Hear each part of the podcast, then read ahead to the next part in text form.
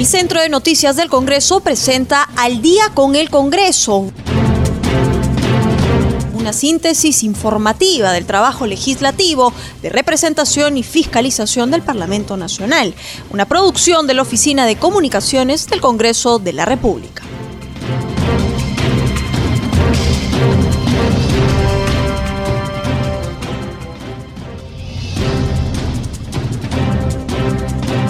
Buenas noches, bienvenidos al programa Al Día con el Congreso. Los saluda Rómulo Vargas y los acompañaré en esta jornada informativa con las principales noticias del Parlamento Nacional. Y en estos momentos nos trasladamos hasta el Congreso de la República. Estamos en la línea telefónica con nuestro colega de la multiplataforma de CNC Televisión, Josman Valverde, para su reporte sobre las actividades desarrolladas en el Parlamento Nacional. Adelante, Josman, buenas noches. Buenas noches, eh, Rómulo. Buenas noches también a todos los amigos que nos escuchan siempre a través de CNC Radio y de Radio Nacional del Perú. Bueno, hoy las eh, actividades están centradas básicamente en eh, la semana de representación, mediante la cual los parlamentarios se dirigen hacia sus regiones a fin de tener contacto con la ciudadanía, con las autoridades, recoger sus demandas, inquietudes, a fin de precisamente canalizar todas estas inquietudes de los mismos a las autoridades competentes. La congresista Mirta Vázquez, presidenta del Congreso, por ejemplo, eh, sostuvo reuniones virtuales con estudiantes, docentes y médicos de Cajamarca. Ha decidido hacerlas de manera virtual a fin de eh, evitar posibles contagios de COVID-19. Ella, por ejemplo, se reunió hoy muy temprano con estudiantes de la Universidad Autónoma de Chota Posteriormente al mediodía sostuvo encuentros con docentes y autoridades de la Universidad Nacional de Cajamarca. También en horas de la tarde se ha reunido con miembros de la Federación Médica de Cajamarca y eh, con trabajadores del sector salud. Son estas reuniones las que hoy ha tenido en el marco de estas actividades de representación a fin de eh, conocer las demandas de cada uno de ellos, la situación eh, y poder eventualmente canalizarlas también a las autoridades competentes. Pero hay otras actividades que se han desarrollado en el transcurso precisamente en el marco de estas actividades de representación. Por ejemplo, el congresista Lenín Basal se reunió con dirigentes de la Confederación Nacional o General de Trabajadores del Perú, de la CGTP. Eh, el congresista se ha comprometido, luego de sostener este encuentro, a presentar una iniciativa legislativa que propone eliminar la suspensión perfecta y modificar el decreto legislativo 728. Por su parte, el parlamentario Mariano Yupanqui ha recogido las demandas de los pobladores del distrito de Paiján, en la región La Libertad, donde le señalaron que uno de los grandes problemas que enfrentan se dan en el sector salud y educación. Después, el congresista José Núñez eh, en Arequipa tuvo actividades de representación, una serie de recomendaciones es lo que él ha hecho en esta región eh, para contrarrestar el rebrote por COVID-19 en esa zona del país. Ha considerado que el Poder Ejecutivo debe corregir, dice, eh, las carencias en las medidas dictadas que perjudican a la ciudadanía. Y sostuvo que es momento también de realizar algunos cambios en el equipo de la ministra de Salud, Pilar Macetti. Eh, otras actividades de representación que podemos destacar eh, hoy, Rómulo, por ejemplo, el congresista Juan de Dios Guamán sostuvo una reunión de trabajo con autoridades del gobierno regional de Cusco para abordar proyectos relacionados al bicentenario de la gesta a Tupac Amaru II. Esto fue eh, en Lima, en el Congreso de la República, esta eh, reunión de trabajo de manera virtual también que se desarrolló. En La Libertad nuevamente, la, o en Lima, la congresista Tania Rodas se reunió con representantes del Sindicato Nacional Médico del Seguro Social del Perú. Y es que ella em, fue a constatar su situación. Como sabemos, este grupo de médicos están realizando una huelga de hambre como protesta en el frontis precisamente del Ministerio de Trabajo. Ella se ha acercado para dialogar con ellos, recoger sus inquietudes también y es que una de sus demandas es la renuncia de la presidenta de Salud. Lo ha eh, recogido así estas demandas y ha podido dialogar con ellos en esta visita que les hizo. En Lambayeque, la congresista María Gallardo ha realizado una visita inopinada al hospital de Tumán para constatar in situ la atención a los pacientes, sobre todo a quienes recurren a ese centro por casos de coronavirus. Y en Lima también hubo actividades de representación, por ejemplo, el congresista Felipe Castillo ha iniciado hoy sus actividades con un recorrido por diferentes eh, asentamientos humanos del distrito de Los Olivos. En estos lugares él ha realizado campañas de desinfección para frenar los contagios por COVID-19. Mientras tanto, en Cañete, en la localidad de Herbay Alto, ha llegado hasta ese lugar el congresista Isaías Pineda para constatar la situación del reservorio de agua de Montellona. En el lugar él constató las deficiencias que están afectando a los vecinos de la zona, ha tomado nota, él, sus asesores, a fin de también atender esta problemática que afecta a los vecinos del lugar.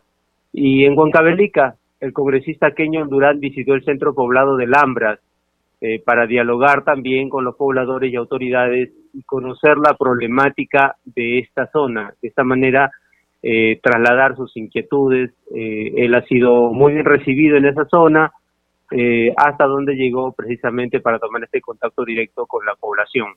Es entonces, Rómulo, el resumen de las actividades de representación que hemos tenido en las últimas horas eh, en esta semana que recién se inicia y mediante la cual los congresistas están cumpliendo con esta función eh, propia de ellos, una de las tres que tienen, representar a sus ciudadanos.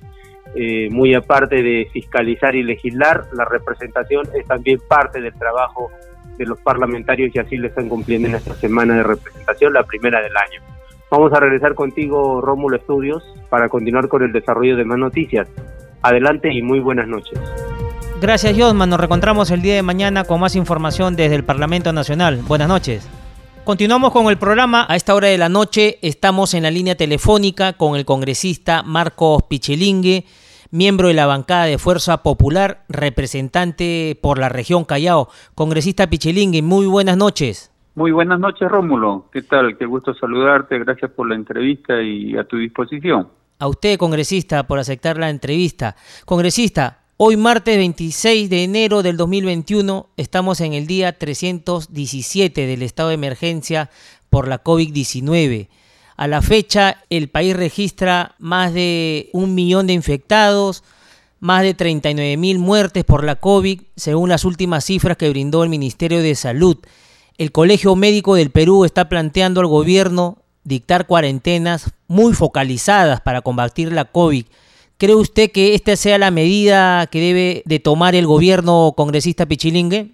Bueno, a ver, yo creo que desde un inicio el gobierno no supo lo que hoy día se está planteando que es unificar. Uno de los grandes errores y que nosotros desde la comisión eh, de presupuesto, la comisión de salud, donde fueron los especialistas, eh, se les advirtió que las pruebas serológicas o pruebas rápidas no servían para zonificar y poder haber aislado aquellos sectores donde la eh, pandemia se mostraba con mayor agresividad.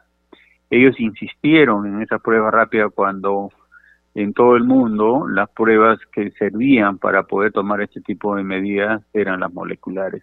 Asimismo, recordemos, tú has dicho 360 y tantos días, pero recordemos que se advirtió cuando la enfermedad comenzó a disminuir, se advirtió que podría haber un rebrote o la segunda ola. Y el gobierno, a través de la ministra de Salud Machetti, demoró, considero yo, en alertar a la población que la segunda ola se venía. Cuando la gente comenzó a reclamar la falta de camas UCI, la falta de oxígeno, recién se vieron en la obligación de tener que oficialmente declarar de que estábamos en la segunda ola. Entonces, esas medidas no han contribuido. Yo creo que el gobierno espera que tener el problema para después recién plantear la solución. Hoy hay una advertencia de ese, de, de ese punto de vista. Yo creo que en la medida que no masifiquemos las pruebas moleculares, todo esfuerzo va a ser en vano es la única forma de poder zonificar y tomar medidas extremas como la que tú estás planteando, que en este momento yo considero que, que no debería hacerlo, estamos a puerta de una elección presidencial y eso podría tener consecuencias. Congresista Pichilingue, y en el tema de la vacuna se anunció que llegaban este fin de mes, pero a la fecha todavía no llegan las vacunas. ¿Cuándo llegarán? Sí, la verdad que preocupa porque este, primero recordemos de que no han querido oficializar a qué costo, a qué costo están viniendo estas vacunas chinas, que ya sabemos que su porcentaje de efectividad solo llega al 85%. Eso no lo han querido oficializar. Yo enviado un oficio a la ministra de Salud para que me conteste y me preocupó porque cuando un periodista le preguntó, ella simplemente se paró y se fue y no contestó las preguntas específicas. Yo lo he oficializado con un oficio y hasta el día de hoy no responde. Dices bien tú eh, que hasta el momento no, no, no sabemos si es que llegan finalmente estas vacunas, pero algo más. Te comento acá en el caso del Callao, el gobierno regional del Callao tiene presupuestado y tiene la intención y tienen la posibilidad de comprar las vacunas. Sin embargo, por disposiciones o normativas, no se puede hacer cosa que yo no sé por qué el gobierno se opone a que a, gobiernos regionales puedan adquirir la vacuna para su población e incluso laboratorios están solicitando lo mismo. Se trata de vidas humanas. Si ellos son incapaces, pues, y hay otras entidades que sí lo pueden hacer, no entiendo por qué limitan. En México ya autorizaron para que sus gobiernos regionales puedan adquirir las vacunas. Entonces vamos, vamos siempre a tener la gravedad del problema para buscar la solución. Entonces, cuando no lleguen las vacunas, cuando estemos, como se dice, con muchísimos más casos de pandemia extremos, llámese muerte o en camas UCI que ya no hay, este, recién vamos a querer reaccionar o dar pase para que los gobiernos regionales compren la vacuna. Yo creo que así no sé, no, no hay forma que justifique la acción que está tomando el gobierno en todo este sentido que tú has planteado, ¿no? Así es, congresista. Ojalá que el presidente Sagasti ponga mano dura, ¿no? En ese sentido y puedan llegar las vacunas como se planteó en un principio a fines de, enero, bueno, con sus algunas dilataciones, pero que puedan llegar, ¿no? Lo más antes posible. Congresista, hay otro tema que preocupa en el Callao. En medio de una segunda ola, ¿no? De la COVID-19, decenas de personas duermen en los exteriores del local del empresario Luis Basalo, conocido como el ángel del oxígeno, a fin de conseguir oxígeno medicinal para sus pacientes infectados. Este tema se está dando todos los días, congresista. Sí, a ver, al respecto dos cosas. Eh, cuando estuvimos en la, en la primera ola de la pandemia, en, su fecha más este más crítica, nosotros eh, exigíamos, es más, al gobernador regional del Callao se le se le convocó a la comisión de fiscalización y nosotros exigíamos de que se adquirieran plantas de oxígeno en el Callao. Aquí en el Callao se han adquirido cinco plantas de oxígeno. Una está en el hospital de Daniel Alcides Carrión, que es el hospital emblemático del Callao. Eh, el otro en Ventanía, el otro está en la vía deportiva que se adecuó como un centro de aislamiento, además de otro centro de aislamiento en Ventanía Alto. Eh, yo conversé con la directora de, de la Direza Callao, de la Dirección Regional de Salud de acá del Callao, y ella me explicaba que el abastecimiento de todos los hospitales, centros de salud están garantizados por estas plantas.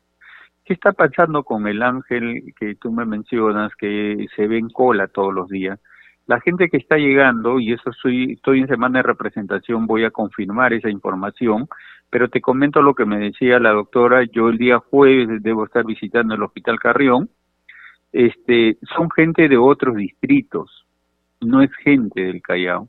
E incluso se ha denunciado eh, gente de Malvivir que pone su balón para después vender la cola.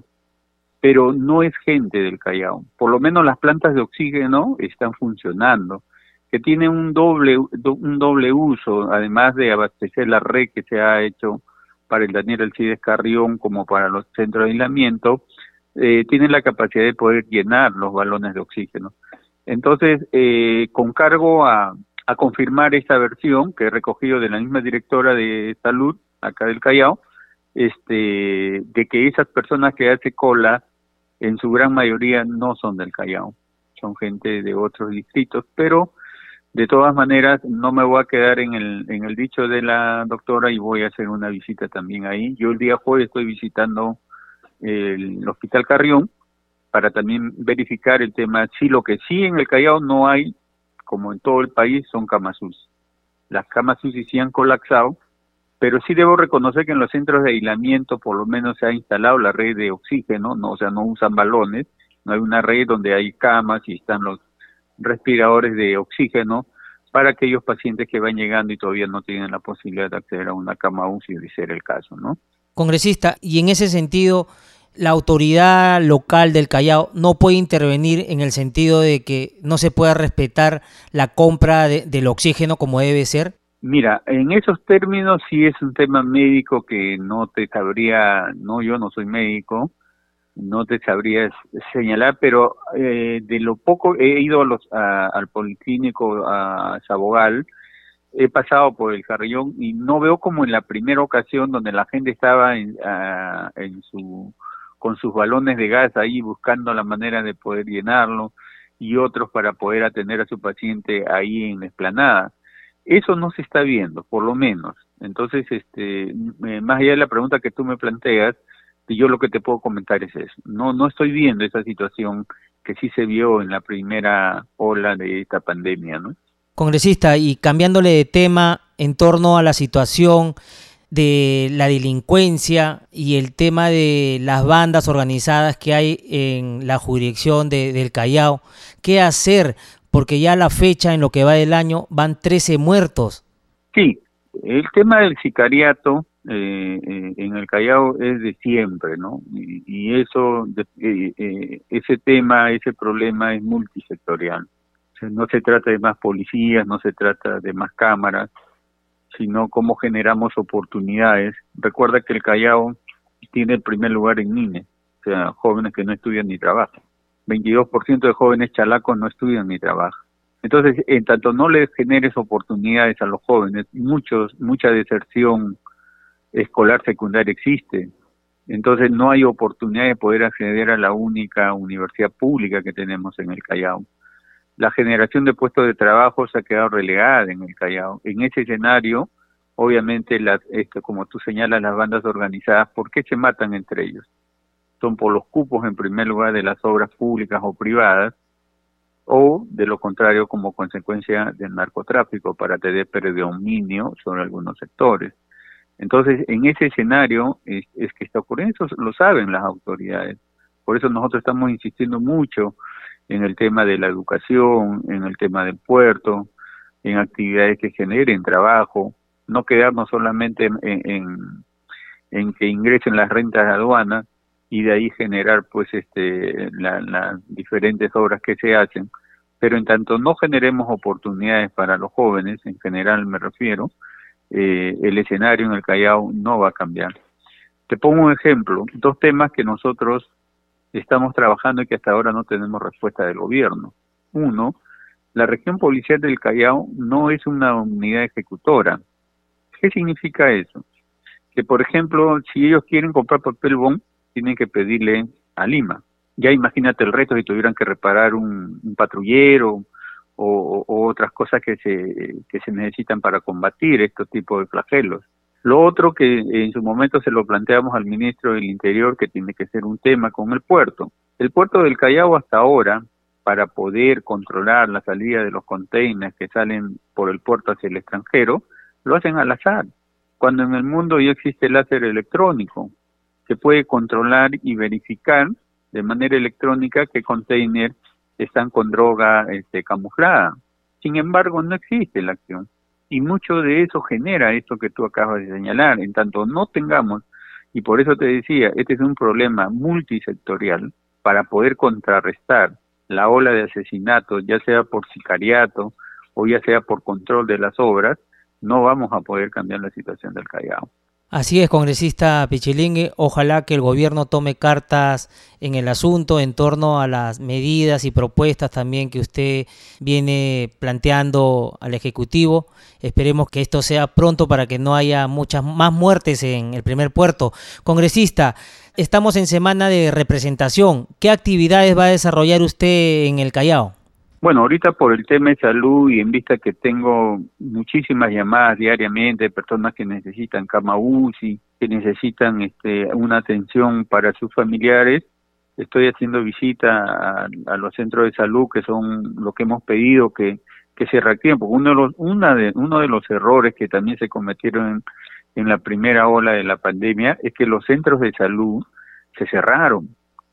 Ahora felizmente están atendiendo, pero lo que estamos exigiendo es el reforzamiento, estamos visitando, yo como te decía, ya visité el Sabogal, debo visitar el jueves el, hospital este Carrión, que es el hospital emblemático.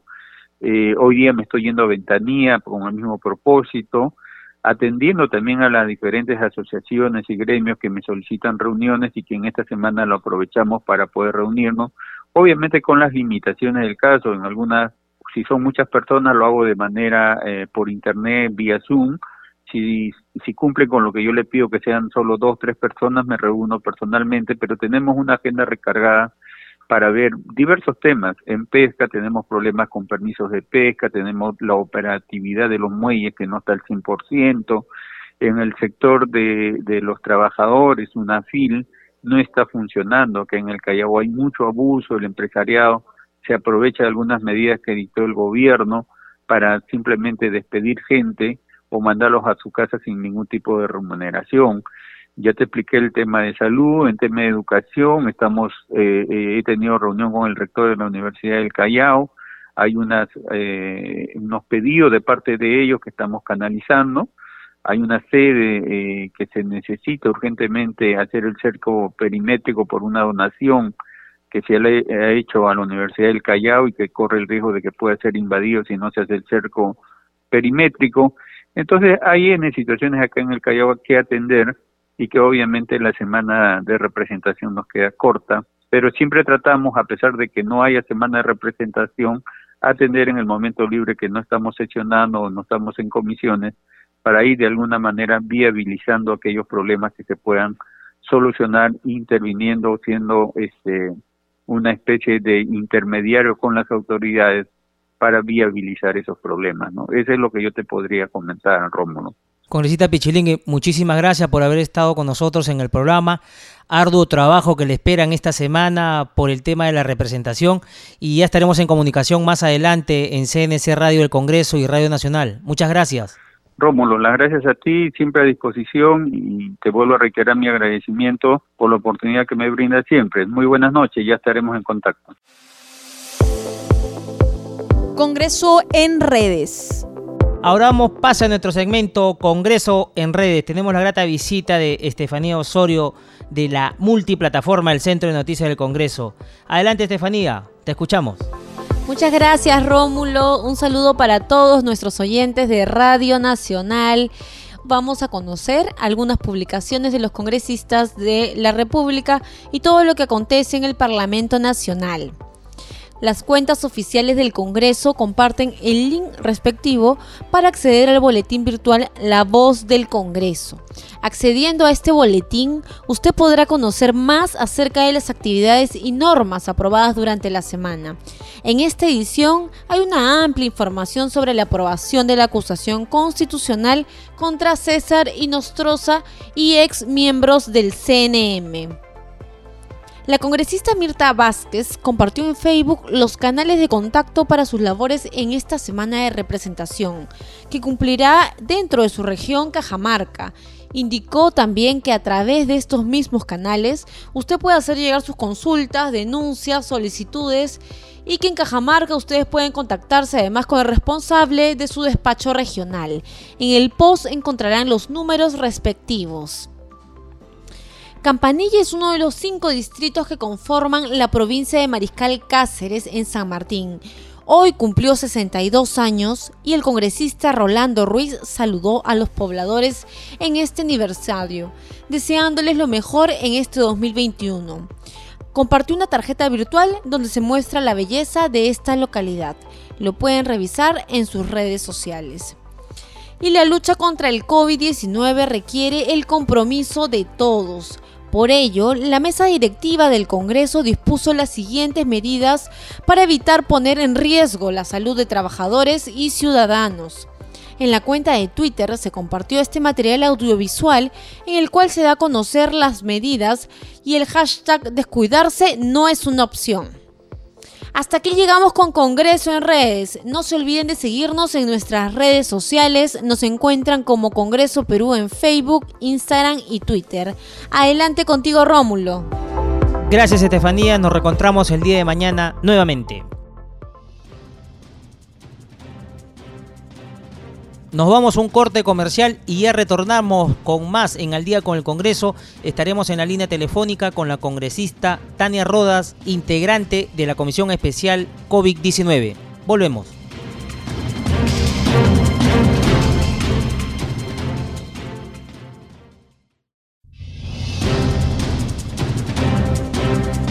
A esta hora de la noche estamos en comunicación con la congresista Tania Rodas, integrante de la Comisión Especial COVID-19 para hacer un balance en torno a la presentación del Contralor de la República, Nelson Chat, quien estuvo en horas de la mañana en la comisión especial para ver los temas de las acciones de control realizadas por el equipo especial de control para la vacuna contra el COVID-19. Congresista Rodas, muy buenas noches. ¿Qué balance podríamos hacer de la presentación del Contralor de la República? Efectivamente, ¿no? El día de hoy estuvo en la comisión COVID que fue presidida ¿no? por el presidente Leonardo Ingasales, se presentó el Contralor General de la República a responder ¿no? Este, preguntas específicas, directas, respecto a qué ha hecho no la Contraloría General de la República respecto a la adquisición, la distribución eh, de las vacunas no a nivel nacional y qué plan tiene no para desarrollar. En concreto, bueno, no eh, mencionó de que eh, respecto a la adquisición, no, no nos ha dado mayor detalle, eh, puesto que dijo de que eso no es como si es que dio a, entender como si no fuera parte no de la Contraloría, pero eh, realmente eso es lo por eso es lo que nosotros lo, lo habíamos este, hecho ir al Congreso, ¿no? Para, para que responda, ¿no? Al respecto, porque la adquisición de vacunas, ¿no? Y según el decreto de urgencia del 110-2020, le otorga, ¿no? A la Contraloría la capacidad para realizar ese control, ¿no? Entonces, eh, en ese sentido, el Contralor, pues, eh, no nos ha respondido, ¿no? Al, al respecto. Ahora, en cuanto a su plan que tiene, eh, bueno, ¿no? Está todo bien parametrado, ¿no? Esperemos que llegue la vacuna según indicó, este, este plan o estas acciones estarían pues eh, eh, frente a una um, fecha eventual que llegaría el 6 de febrero. Entonces, eh, prácticamente ha presentado un plan que él va a desarrollar durante la llegada de la vacuna. Esperemos que sea así, este, estimado Rómulo, por el bien de todos los peruanos. Así es, congresista Roda, ojalá que se cumplan ¿no? las fechas, los plazos dados por el gobierno también. Se ha anunciado que estaría para fines de mes, ya estamos ya próximos a cumplir la fecha, ojalá que sea así. Pero ¿usted cree, congresista, que la vacuna llegue a nuestro país en las fechas indicadas? Mira, eh, se plantean eh, fechas, eh, se mencionan eh, tanto la ministra de Salud como la Premier, el mismo presidente de la República, menciona para fin de mes, pero no nos dan fechas exactas. El hecho es que el día de hoy, bueno, el Contralor General de la República dio una fecha eventual que este plan que él eh, eh, ha presentado, ¿no? Respecto a la distribución, al control que, que se va a dar respecto al, más dicho, a la parte logística, cómo se va a desarrollar, más no eh, en sí directamente al desarrollo de la parte asistencial médica, ¿no? Eh, a partir del 6 de febrero, ha mencionado, ¿no? Ha dado una fecha así, ¿no? Esperemos eh, que sea a partir de esta fecha, ¿no? Que, que ha referido, ¿no? Eh, como le repito, pero no, no son fechas eh, contundentes que nos digan ya, hoy empieza tal día, tal hora, no, no, de ninguna manera. Siempre eh, dan como una fecha posible, ¿no? Fecha posible, dice, pero a ciencia cierta, esperemos, ¿no? Que por el bien de los más de 33 millones de peruanos, ya este, se empiece pues a vacunar la primera semana de febrero. Esperemos sea así el tema de la vacuna, congresista Rodas. Congresista, en la comisión también en la que usted integra estuvo el señor Jorge Luis Salas Arenas, presidente del Jurado Nacional de Elecciones. ¿Qué temas abordaron?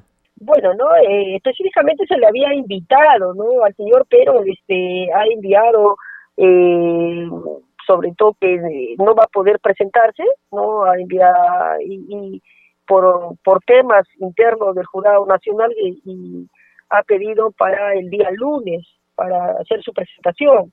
Hemos levantado nosotros la sesión, ¿no? Para horas reiniciar en horas de la tarde con otro invitado también del Jurado Nacional de Elecciones, para ver específicamente eh, las elecciones frente al tema de la pandemia, porque Rómulo estamos frente a una eh, segunda, a un rebrote, lo que los medios de comunicación y muchos de los peruanos lo llamamos segunda ola, ¿no?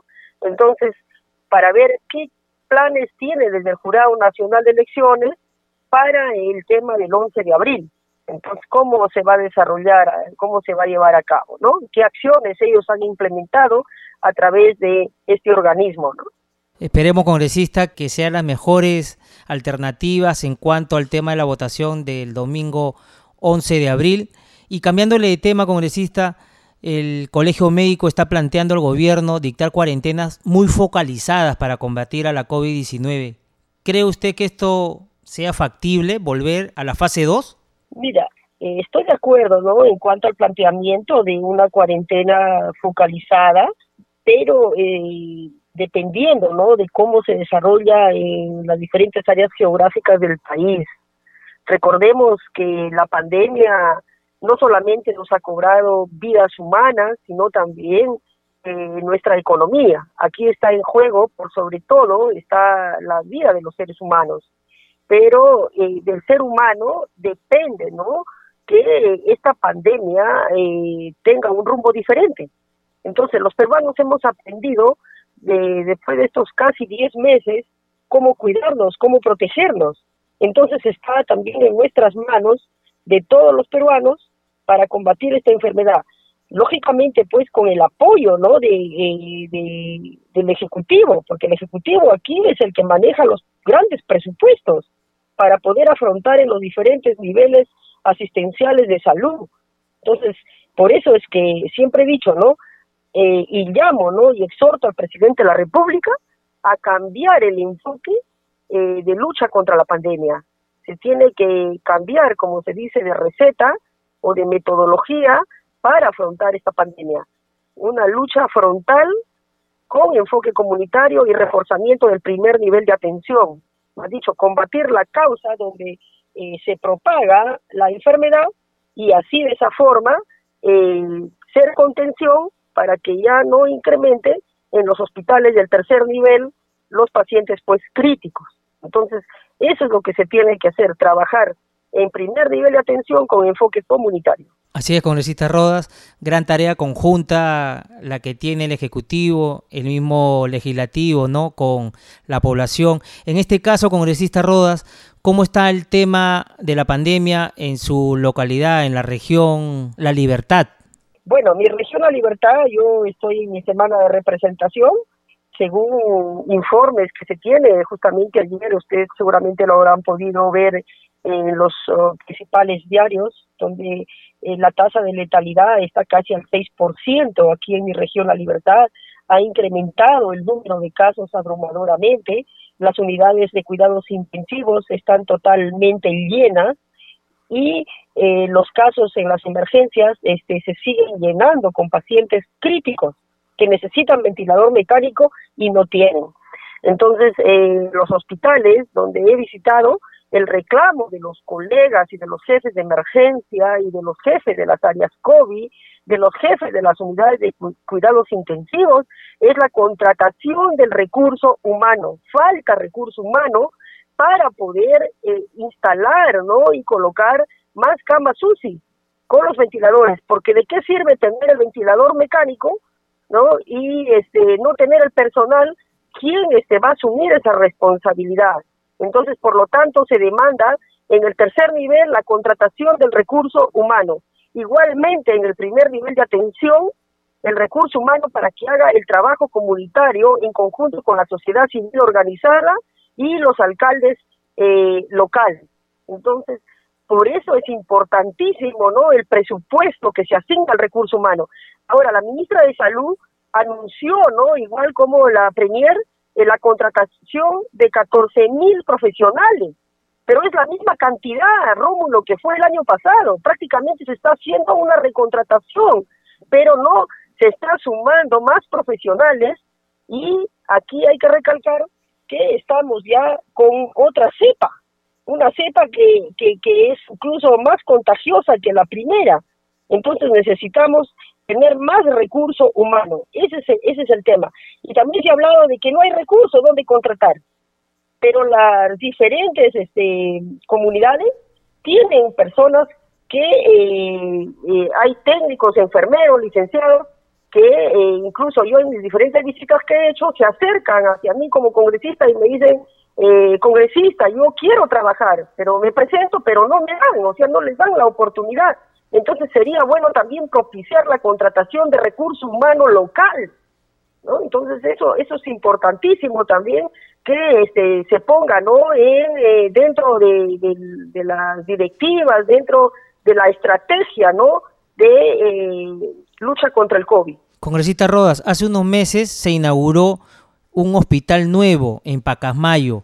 Ahorita cuenta con ciertas deficiencias, los balones de oxígeno están malogrados, qué hacer para afrontar la pandemia, ya que los nosocomios no pueden estar abandonados. Así es, eh, efectivamente, ¿no? La, el día de ayer fui al nuevo hospital distrital de Pacasmayo y pude verificar, ¿no? En vivo y en directo que los ascensores están averiados, incluso en uno de los ascensores estaba atrapada tres personas, el generador eléctrico, eh, después de tres horas de uso, eh, ha mostrado pues este fallas y por lo cual lo han tenido está paralizado.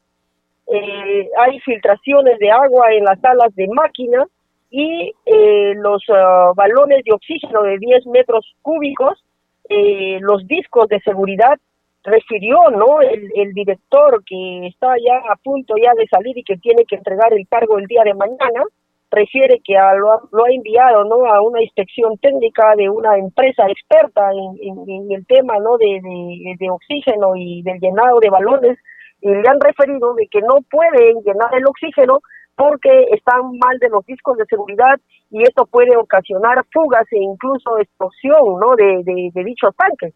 Y por lo tanto los 32 este balones están ahí este como quien se dice arrimados ahí no a espera pues de la de los técnicos para que arreglen estos estos balones.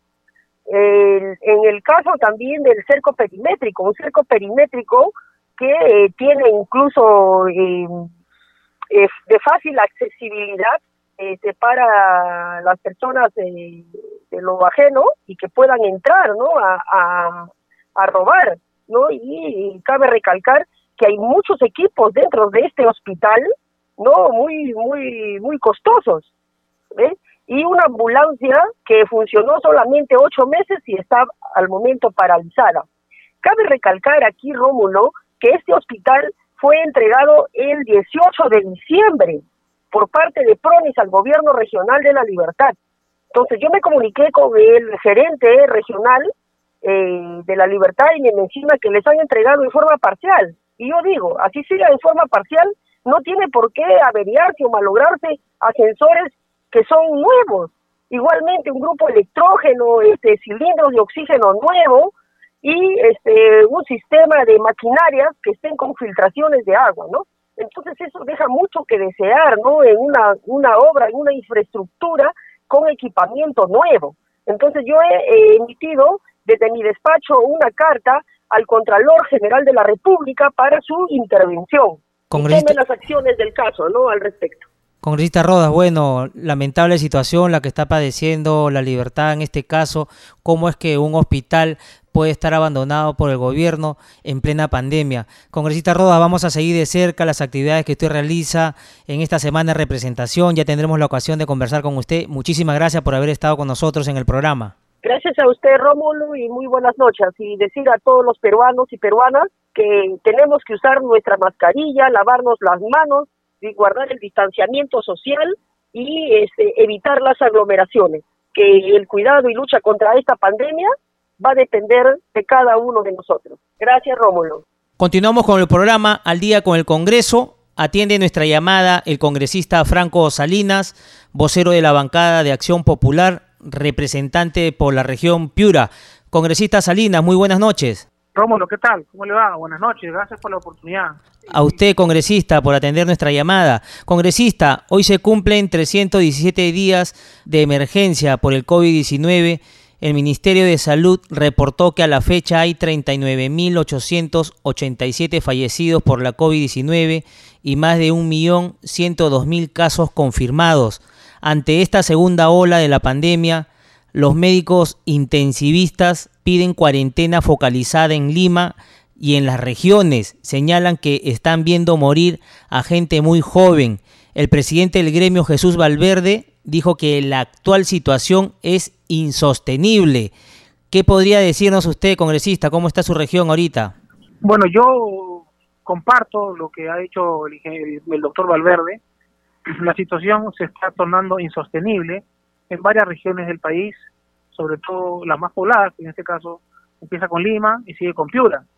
¿no? Nosotros estamos en esta semana de representación y efectivamente los casos eh, van en aumento, ¿no? Eh, los tratamientos en algunos casos no funcionan porque, bueno, en la infraestructura hospitalaria no, no tiene la capacidad de camas UCI, la falta de, oxígeno, y entonces eh, en esa medida lo que nosotros estamos haciendo es recoger, recoger las, las, dificultades, los requerimientos, las dudas, ¿no? Y sobre todo las necesidades eh, de la población para que en esa línea podamos canalizar también al Poder Ejecutivo. Ahora, nosotros como bancada de Acción Popular estamos eh, terminando de elaborar la propuesta que con la experiencia del gobierno que tiene Acción Popular le podemos entregar al Poder Ejecutivo eh, formalmente al presidente eh, Sagasti, ¿no? Entonces, sobre la base de eso es que nosotros vamos a poder trabajar, vamos a poder avanzar y eh, seguiremos viajando, seguiremos fiscalizando, seguiremos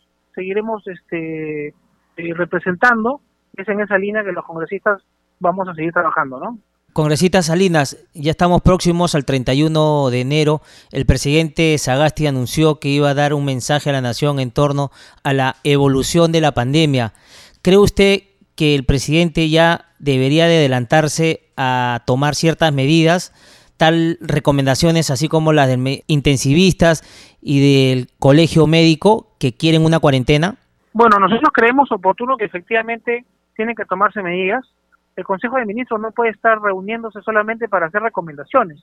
Tienen que haber medidas urgentes, focalizadas, ¿no? Eh, Lima se está desbordando y existen muchas necesidades. Tenemos una crisis económica que no, que no se está sabiendo manejar, que no se está sabiendo superar y eh, hacemos un llamado a la ministra de Salud, al presidente Sagasti, a la PCM, para que de alguna otra manera eh, tomen algunos buenos ejemplos en otros países que puede haber funcionado. Entonces, no podemos seguir en este, en este camino. Saludamos, por ejemplo, que se esté teniendo acercamientos con el sector privado, pero no, no sé para qué, porque finalmente las vacunas no tienen fecha de, arribo al país, no hay un plan de, vacunación, un aseguramiento de la cadena de frío y de custodia, ¿no? Entonces, eh, preocupa que no tengamos noticias eh, certeras, que no haya transparencia en la información, porque además la comisión eh, que está viendo el tema de los fallecidos en el Congreso ha anunciado que son cerca de 100.000 fallecidos por el COVID informalmente, pero los hay. Entonces, eh, el Congreso tiene que seguir fiscalizando y paralelamente, obviamente,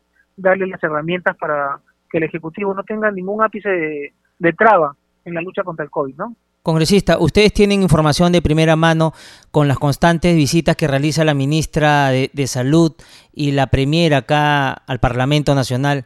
En torno al caso de las vacunas, ¿ustedes se sienten satisfechos porque finalmente dijeron que a fin de mes, por enero, Ahora ya estamos llegando a febrero y todavía no hay una fecha exacta para la llegada de la vacuna. Por eso es que nosotros hacemos una exhortación, pero preocupante, ¿no? Hay una, hay una preocupación, creo, este, justificada, eh, no solamente de los congresistas, sino de los ciudadanos en general, de que no hay, eh, digamos, una, una fecha cierta del arribo de la vacuna. No sabemos exactamente para cuántas personas van a llegar, cuándo van a llegar, cómo va a ser el cronograma y la, la, la operatividad de la colocación de la vacuna, su distribución, con quiénes se va a empezar. O sea, no hay información de nada de la vacuna. Y bueno, lo principal es que la vacuna hasta ahora no llega. Entendemos que eh, la riqueza tampoco le da el, registro correspondiente. Entonces, ah, no sé si esto va a seguir así, yo creo que no vamos a avanzar, ¿no? Así es, congresista. Bueno, esperemos la pronta llegada de la vacuna en beneficio de toda la población de nuestro país. Congresista, cambiándole de tema, al norte del Perú se están movilizando unidades del ejército con relación a los ilegales que están ingresando por la frontera con Ecuador. Los militares se han desplegado por diversos puntos de la frontera para impedir el ingreso ilegal de extranjeros. ¿Usted está al tanto del tema? ¿Cómo se está manejando este caso? Entiendo que por Tumbes se están moviendo tanques y personal militar. Es preocupante que la política migratoria del gobierno no esté funcionando. No tenemos ningún tipo de información los congresistas respecto de todo lo que está sucediendo con los extranjeros, principalmente de los ciudadanos que entran de Venezuela. No hay acá eh, para nada una, una segregación o una discriminación con los ciudadanos eh, o hermanos venezolanos, pero eh, estamos viendo cómo están tomando la, la, seguridad ¿no? este, en contra de los peruanos. Así que hacer un llamado al Ministerio de Interior y a la Superintendencia de Migraciones para que informen al Congreso qué es lo que está sucediendo, qué es lo que va a pasar, eh, cuál es la información, cuál es la data que están tomando en cuenta para tomar las decisiones a nivel de ejecutivo y nosotros poder fiscalizar si es que está viendo o no está viendo un trabajo de política preventiva, política migratoria en ese sentido, ¿no? Así es, congresista. Bueno, las informaciones que llegan de desde Tumbes vía las redes sociales se ve que camiones llenos de venezolanos ingresan a nuestro país y las autoridades locales no hacen nada para contrarrestar el problema. Esperemos que haya una, un diálogo abierto con ustedes y el Ejecutivo para poder tomar cartas en el asunto y se tenga conocimiento de qué se está haciendo por allá. Congresista, cambiándole de tema, semana de representación, ¿qué actividades se está realizando por su región? Eh, es una buena pregunta porque yo tengo que informar a mis hermanos piuranos que lamentablemente el gobierno regional de Piura ha resuelto el contrato de lo que debería ser un, sueño ya cumplido de toda la región, que son las defensas del río Piura, aquel río que se desbordó un eh, el mes de marzo, el, el, mes 27 de marzo de 2017, y se va a cumplir cuatro años, y no tenemos defensas ribereñas. Si, si, si, empiezan las lluvias, vamos a volver.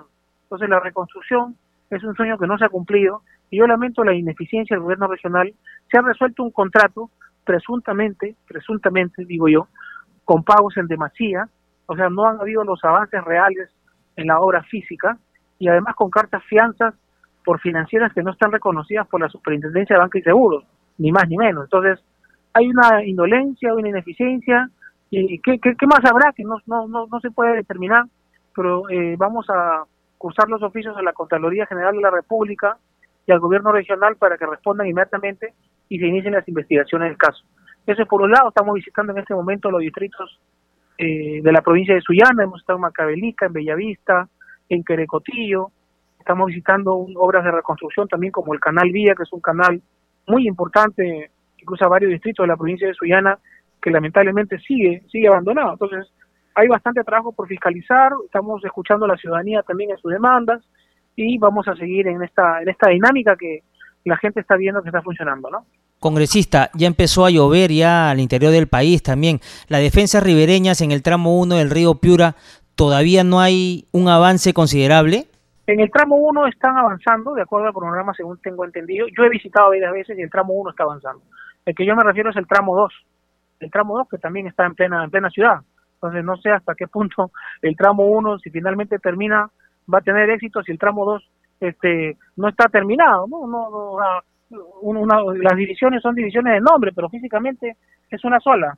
Así es, congresista. Congresista, ¿y qué otras actividades este, está realizando por su región? Bueno, estamos avanzando, estamos hablando con los hospitales, con los directores, estamos viendo cómo se, está eh, manejando el tema de la ivermectina, tenemos el problema del dique izquierdo del Bajo Piura, los distritos de Curamori, aquellos distritos muy golpeados también por el fenómeno del niño, con la Municipalidad Provincial de Piura. Estamos eh, teniendo reuniones con las autoridades, estamos tratando de gestionar los proyectos. La región Piura, sabe usted, es la región eh, más poblada del Perú después de Lima, entonces hay una demanda grande, hay una gran necesidad, la infraestructura hospitalaria es nula, así que bueno, los congresistas estamos para poder eh, darle celeridad dentro del plazo que, que nos toca, que es hasta el mes de julio, ¿no? Perfecto, congresista Salinas, muy amable por haber estado con nosotros. Seguiremos de cerca la labor que viene realizando usted por Piura y cuando esté por Lima a ver si tenemos ya un balance de todas las actividades que ha realizado. Muy amable por haber estado con nosotros en el Muchas programa. gracias, Rómulo. Buenas noches, a sus órdenes. Hasta luego. Ya no hay tiempo para más, solo para recordarles que nuestro horario en Nacional es a partir de las 7 de la noche. Con nosotros será hasta el día de mañana. Muy buenas noches.